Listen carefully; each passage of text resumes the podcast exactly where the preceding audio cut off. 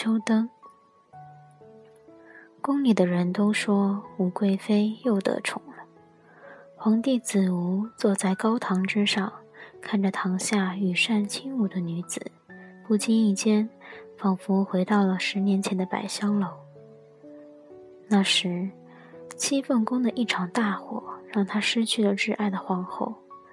多年勤政的他心灰意冷，命人四处寻访美女。京城的公子哥都说，百香楼诱蝶姑娘的扇子舞美极了。当年宰相府的玉玲珑，就是因为一曲扇子舞，博得陛下垂怜，封为皇后。皇后已逝，这天下只有幼蝶一人能跳出扇子舞了。听到这话时，子无气极了，满腔的怒火与杀意，在看到那熟悉的容颜透过柔软的羽扇回眸一笑时，全部化作一湾江南水乡里的柔情。他冲上前，将那相思的无数日夜的女子抱在怀中，玲珑，玲珑，我的玲珑。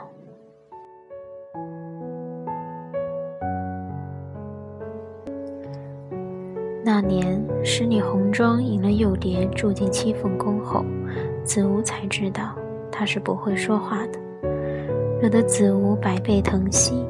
自此，武贵妃变成了后宫里不可超越的神话。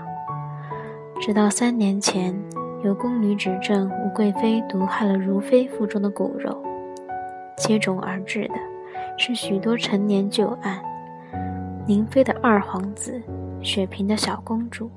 新贵人的腹中胎儿，无数的罪证摆在面前时，子无才愿意相信，那个和玲珑有着同样笑容与舞步的女子，在这几年里已害死了他四个骨肉。三年后，为了打压华妃一族的势力，他不得不再一次宠幸这后宫里唯一没有外戚的她。于是。他安排了武贵妃在寿宴上献舞，这样他便有足够的借口宠幸她了。寿宴那晚，他坐在七凤宫里批改奏折，旧病复发，满身的疼痛令他眉头深锁。华妃一族的军权着实让他烦心。又叠无声的奉茶，茶杯上清秀的小楷写着：“你是为了华妃吗？”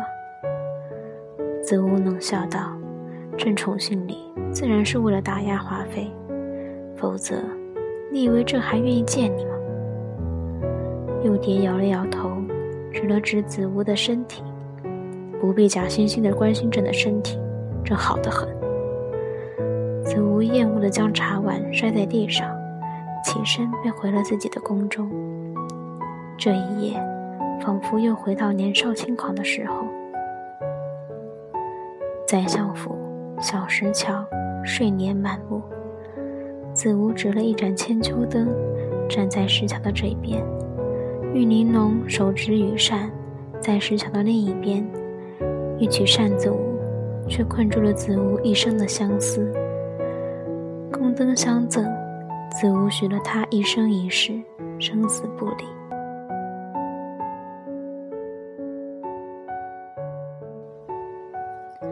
正是晴隆之时，急促的叩门声将子无从梦中吵醒。还未来得及发怒，就听闯进来的小太监说：“华妃一族被灭，华府内血染成河。”侍卫赶到时，武贵妃满身鲜血立在华府正殿之内。那日得了这个消息，子无便命人护住华府。秘密搜查军服，却发现了许多华妃与他父亲的通信，才知道那些枉死的孩儿并非武贵妃所为，都是华妃所为。当年华妃还设计烧死了皇后。彼时，午门以北，那纤纤弱质的女子正被绑在木桩之上，华妃手握伪造的圣旨，要用熊熊烈火。烧死那个剥夺了他恩宠、杀害了他家人的女子。当子午赶到午门时，大火已吞没了那曾几何时用忧郁的目光深切注视着他的女子。炽热的午门外，只有华妃疯癫的笑声不断回荡。那大火烧了三天三夜，第四天的黎明，太监们捧着一盏宫灯出现在子午的面前。太监们说。大火烧尽了一切，唯独留下了这一盏宫灯。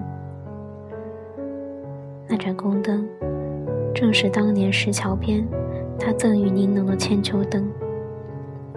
不同的是，灯上多了些清秀的小楷：“君记否？